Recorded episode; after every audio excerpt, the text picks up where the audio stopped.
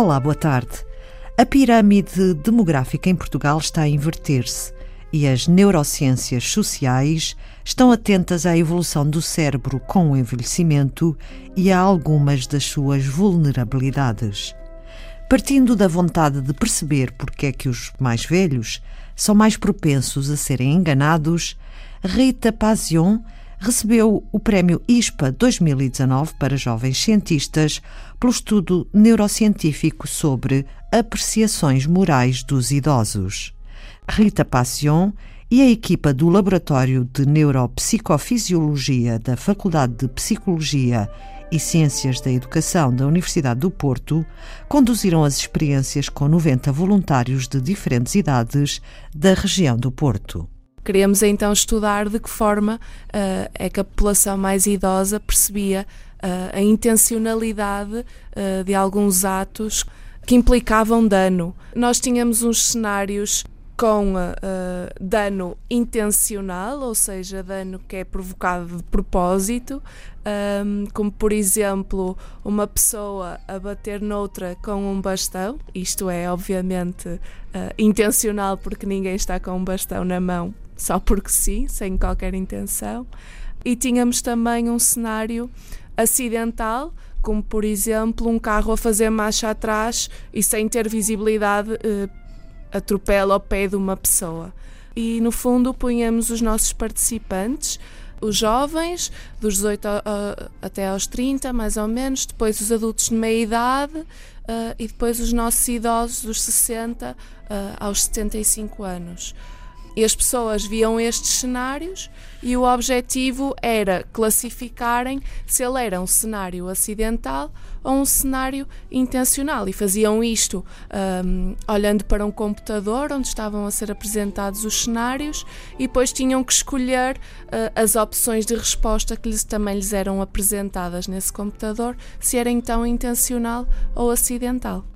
E o que se compreendeu com os testes? Aquilo que nós compreendemos foi que, de facto, na uh, classificação destes cenários como intencionais ou acidentais, o, a nossa população mais idosa tinha mais dificuldade em fazer esta diferenciação, quase uma dificuldade de ler a intencionalidade uh, subjacente aos cenários uh, que causavam dano intencional. Já os jovens foram muito mais eficazes e classificaram com muito maior taxa de acerto aquilo que era um cenário acidental e aquilo que era um cenário intencional. Rita Passion, explicação ao nível das neurociências? Um, para estas respostas? Sim, o que acontecia é que nós estávamos simultaneamente, enquanto a pessoa estava a fazer a tarefa, a ver os estímulos, estes cenários, estávamos a registar uh, a atividade eletroencefalográfica, ou seja, estávamos a fazer um EGE, a pessoa tinha uma touca com elétrodos na cabeça e o objetivo do EEG é captar as oscilações da atividade uh, elétrica cerebral que é produzida pelos nossos neurónios quando uh, estão a processar informação exterior, porque reagem uh, à, à, informação exterior, neste caso os nossos estímulos, e que facilita então processos de comunicação entre, entre os neurónios. E nós estávamos então a medir esta eletricidade produzida pelos neurónios na sua comunicação é uma atividade muito pequenina, na ordem dos microvolts, uhum. que nós ampli amplificamos uh, com, com a nossa touqueja. Uh, e aquilo que nós vimos foi que, de facto, nas ondas cerebrais que são mais importantes para fazer a descodificação dos cenários, os idosos tinham uma, uma menor amplitude um, destas ondas, ou seja, o que é que isto significa?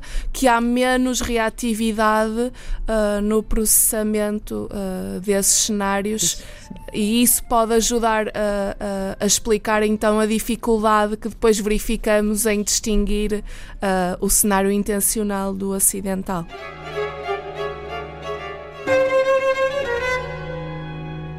É um estudo pioneiro na recente área das neurociências sociais, afirma Rita Passion. Começa agora a conhecer os primeiros estudos que de facto tentam usar este tipo de cenários com caráter mais social para ter alguma validade para transpor para situações uh, reais do nosso cotidiano. Até agora as neurociências estiveram sempre muito focadas mais na cognição uh, pura e dura, como por exemplo processos de memória, funcionamento executivo e também nas emoções, de compreender a, a, parte das emoções. E agora temos aqui esta neurociência social que conjuga tanto a cognição uh, como a emoção e, além disso, ainda uh, evoca então estas questões mais, mais sociais. E por isso é agora um campo emergente e é também emergente aplicá-lo ao envelhecimento. Agora é necessário garantir a replicação destes resultados. Como é que seria, por exemplo, noutros países ou, ou até mesmo noutras regiões de Portugal? Acho que o primeiro ponto e o primeiro passo antes de estabelecermos sempre uh, estabelecermos conclusões mais robustas é sempre tentarmos voltar a, a replicar uh, os nossos resultados, ver se eles voltam uh, a repetir e para termos mais confiança neles, apesar de termos muita confiança nos nossos dados, obviamente e depois tentar também uh, ver se outras variáveis uh, fazem sentido. Por exemplo, há outros estudos que mostram que Uh, os idosos têm mais dificuldade em classificar uh, faces honestas ou desonestas. Um, e isto é mais um indicador que está em coerência não é, com os nossos Sim. dados, que nos diz que de facto parece haver esta dificuldade. Agora, para aplicar isto praticamente, aquilo que se tem que fazer, se calhar, é mais até ao nível, uh, e, po e, pode ser útil para informar ao nível uh, das políticas, porque isto, no fundo, valida o fenómeno e dá dimensão ao fenómeno.